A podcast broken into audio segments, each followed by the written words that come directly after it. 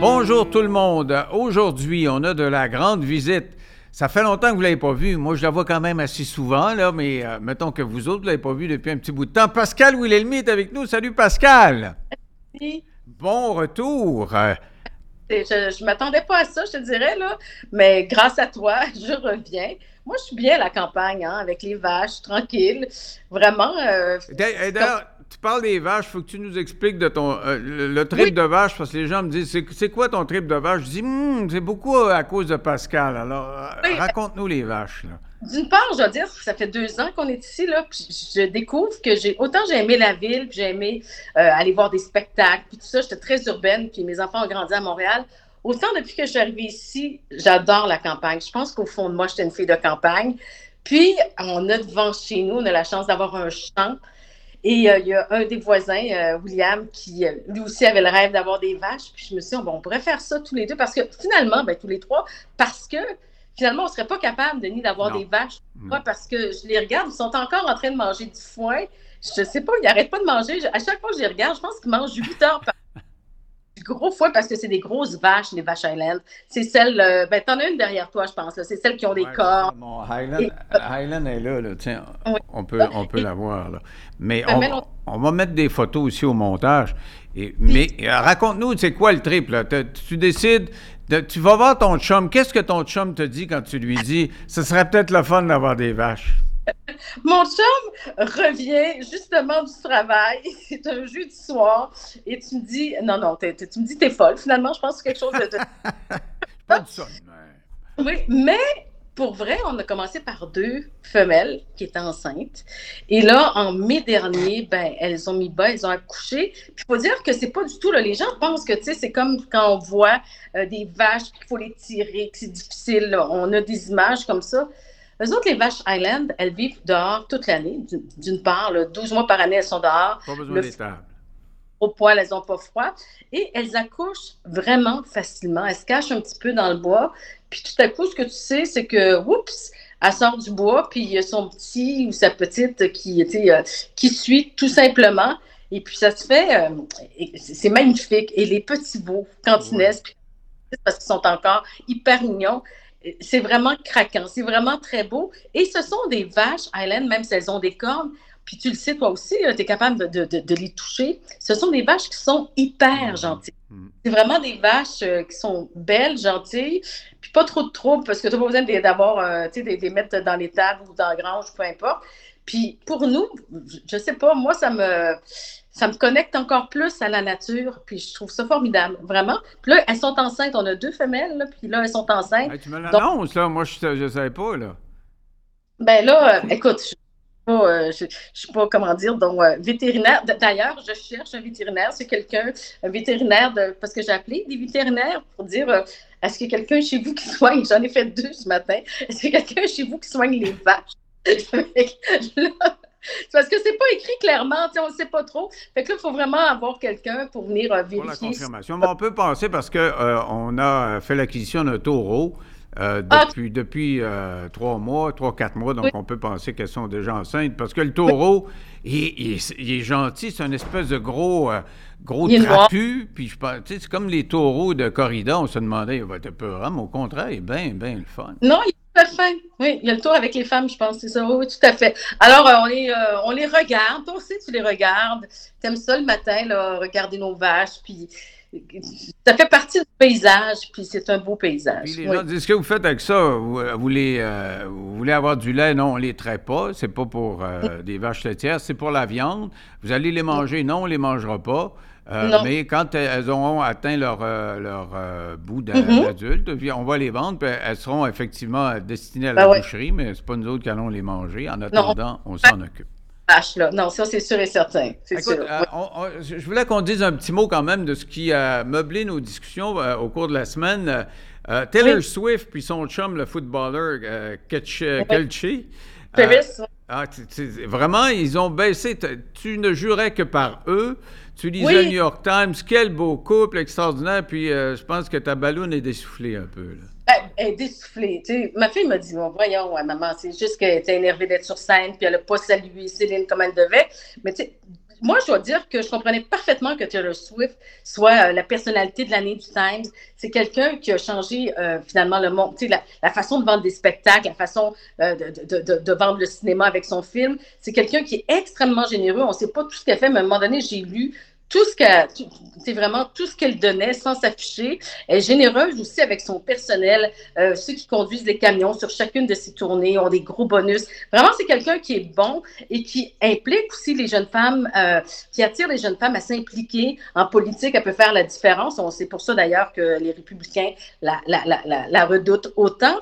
Donc, tout ça faisait d'elle, pour moi, j'étais fière d'elle. Puis je trouvais que c'était vraiment une femme, une jeune femme qui s'affirmait puis qui nous montrait qu'on peut toujours aller plus haut puis que, tu sais, je veux dire, euh, il n'y a pas de limite. Sauf que, évidemment, quand je l'ai vu ignorer un peu Céline Dion, ben ça, j'ai trouvé que c'était comme, ça faisait, ça montrait un petit peu là où était rendu, c'est-à-dire que c'est une superstar, puis elle pense beaucoup à elle, puis elle n'a pas pensé, OK, tu, peux prendre le trophée parce que quelqu'un vient de saluer, c'est ce qu'on a vu là, rapidement, mais de pas même la mentionner dans son discours, j'ai trouvé ça un petit peu, j'ai trouvé ça ingrat, parce que Céline, comme tant d'autres, il y en a d'autres aussi, qui ont ouvert euh, finalement la, voix à toutes ces jeunes chanteuses-là. Puis moi, je trouvais que c'était comme une forme de manque de reconnaissance. Donc ça, ça m'a déçu de la part de Taylor. Mais euh, Pascal, ça aurait été n'importe qui, là. Une chanteuse ah moyenne qui remet un prix à Taylor Swift. Euh, c'est un, être humain qui donne un prix, tu te regardes dans les yeux, tu dis merci. Je C'est pas juste parce que c'est Céline, là, mais c'était d'autant plus grossier que c'était Céline. On pourrait dire ça de même. C'est ça, exact. Fait que ça, c'est du côté de Taylor. Puis du côté de Travis Kelsey, moi, j'ai toujours. je trouve que c'est un bon joueur. J'aime son énergie. Il est de bonne humeur. Il danse. Il bouge bien. Et puis, en plus de ça, c'est qu'il est capable d'accepter de sortir avec une fille qui est une méga star, qui, euh, qui a besoin de ses agents de sécurité, puis qui l'encourage, qui, euh, souvent, dans, des couples comme ça, qui ont une forme d'inégalité, parce qu'on s'entend quand même que c'est une plus grosse vedette que Travis Kelsey, ben, le gars, ça peut porter ombrage au gars ou la fille va faire attention. Et là, les deux ensemble, on s'en parlait, c'est comme, comme nous, c'est un plus un, ça fait trois. C'est-à-dire que les forces des deux, ben, ça les mène encore plus loin. Puis ça aussi, j'aimais ça. Mais là, quand je l'ai vu pousser son coach, M. Reed, c'est ça, c'est euh, Andy Reid, euh, lors de, du Super Bowl, j'ai trouvé que c'était un geste qui se, qui se pardonnait pas. Puis il y a une espèce de photo qu'on voit un peu partout où il y a le coach qui regarde, tu sais, c'est quand même un monsieur respectable. Puis tu vois, là, tu sais, la bouche ouverte de Travis Kelsey qui est enragé. Puis je me dis, voyons, c'est pas c'est une mauvaise image non seulement pour lui mais pour le, baseball le, le, football pardon. Sont-tu est-ce qu'ils deviennent fous euh, quand ils sont sur le terrain? Est-ce que parce qu'il faut qu'ils gagnent il faut que tu deviennes enragé automatiquement? Je trouvais qu'il y avait là-dessus puis il l'a touché aussi il a quand même donné un coup puis, ah, euh, ben oui moi, je pensais, ben écoute, dans le temps, là, il y a 10-15 ans, quand les entraîneurs là, avaient pas peur de leurs joueurs qui étaient 100 fois plus. Euh, aujourd'hui, sont 100 fois mieux payés qu'eux autres, ils l'auraient mm-hmm. benché. Là. Il ne serait pas retourné euh, jouer euh, de la, game. Même si c'était le Super Bowl, il aurait dit hey, Tu ne me toucheras pas. il, a, quasiment sacré ouais.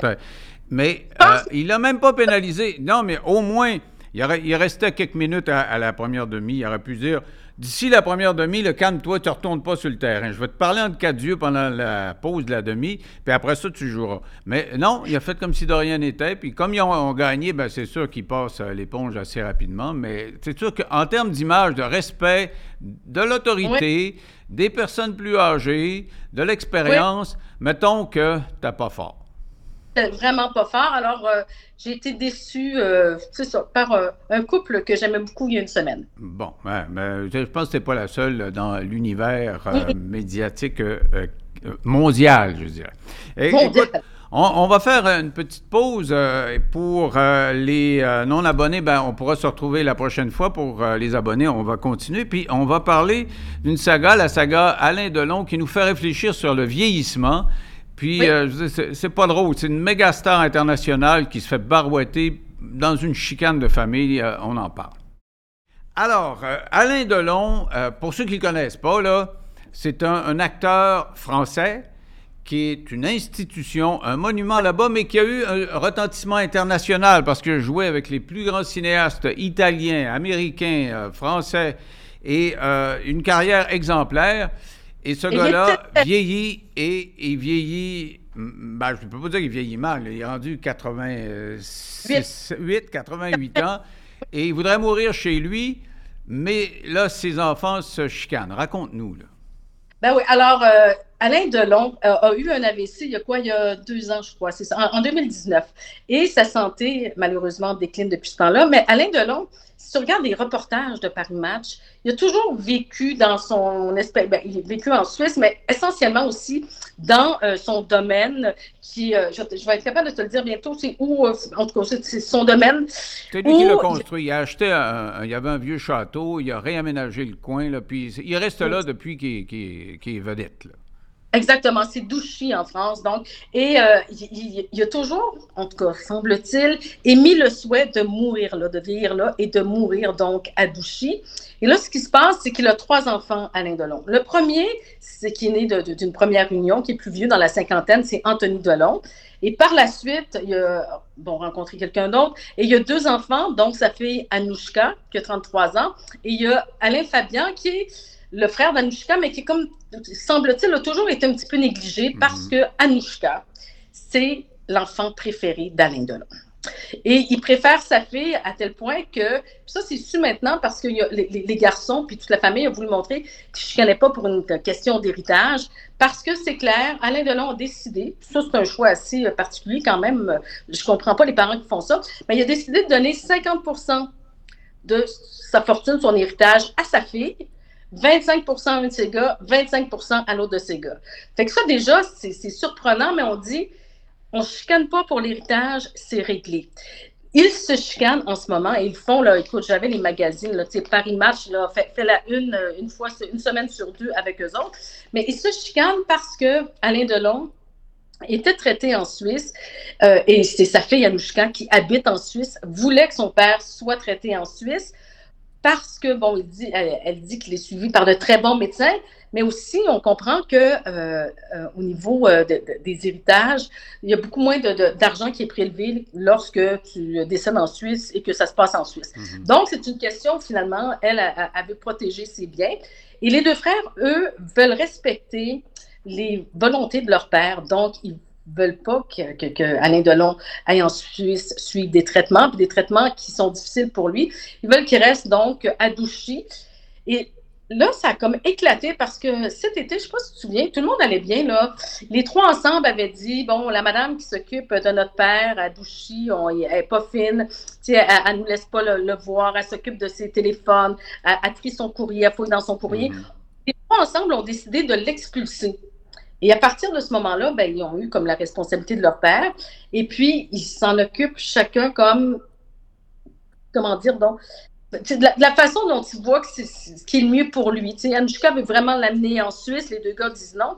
Et là, c'est à coup d'avocat, c'est à coup de euh, euh, mais vraiment à heure de très grande écoute dans les émissions populaires françaises.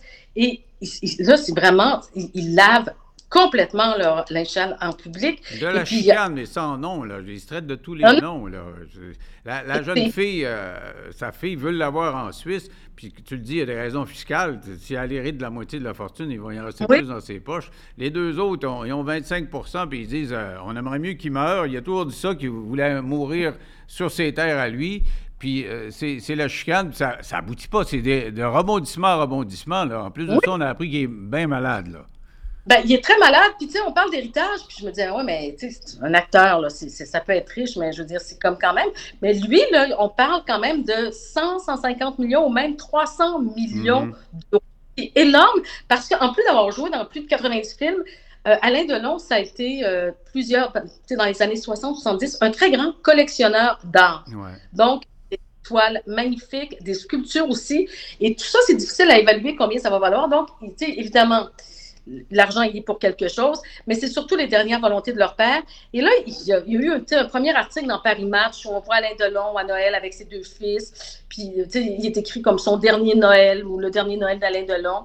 Et après ça, sa fille a été voir son père avec ce Paris Match-là, et c'est une conversation je veux dire, c'est comme ça dépasse, euh, comment dire, c'est quasiment un feuilleton télévisé. Mais la fille a été voir son père avec le Paris Match, mais elle a été enregistrée en secret par un des deux frères. Et on peut l'entendre, tu l'as entendu toi aussi, ce qu'elle dit à son père, là.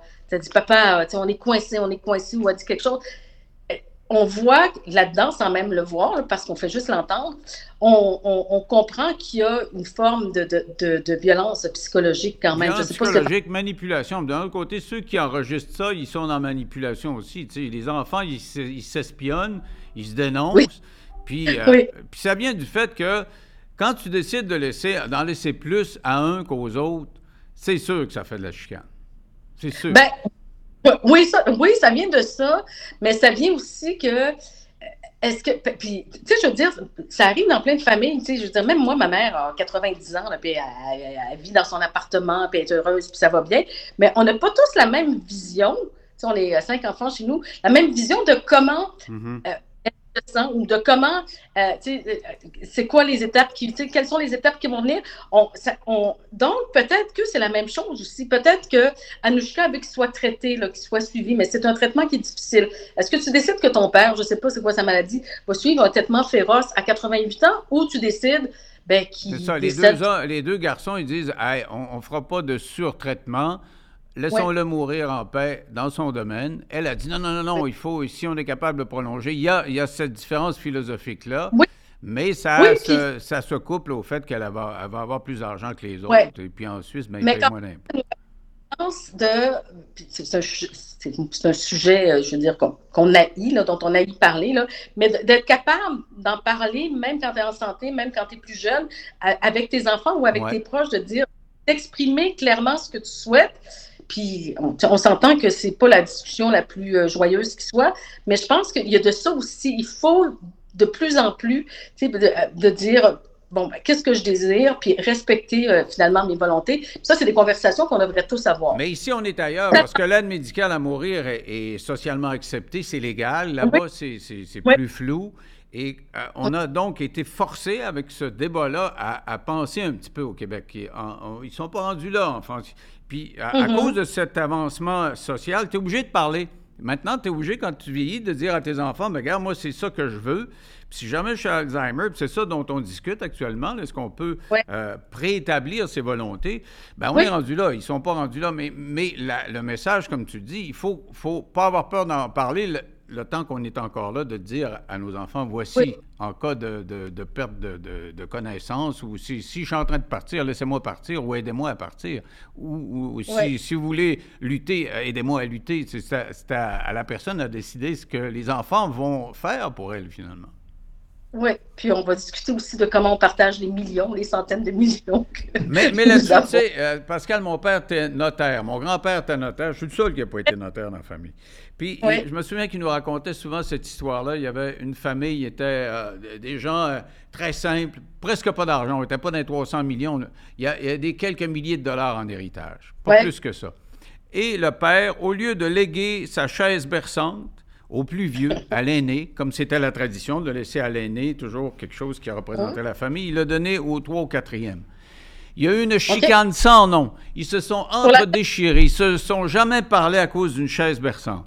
Et mon père disait donc c'est extrêmement important de faire les testaments puis d'écrire exactement ce qu'on veut et de traiter les enfants le plus équitablement possible parce que quand on est mort, la chicane pas. Voilà. écoute, ça a été un grand plaisir de se revoir. Parler avec toi? Alors, on s'en reparle un de ces quatre, mais on va s'en parler tantôt, nous autres. Euh. Merci, bye bye.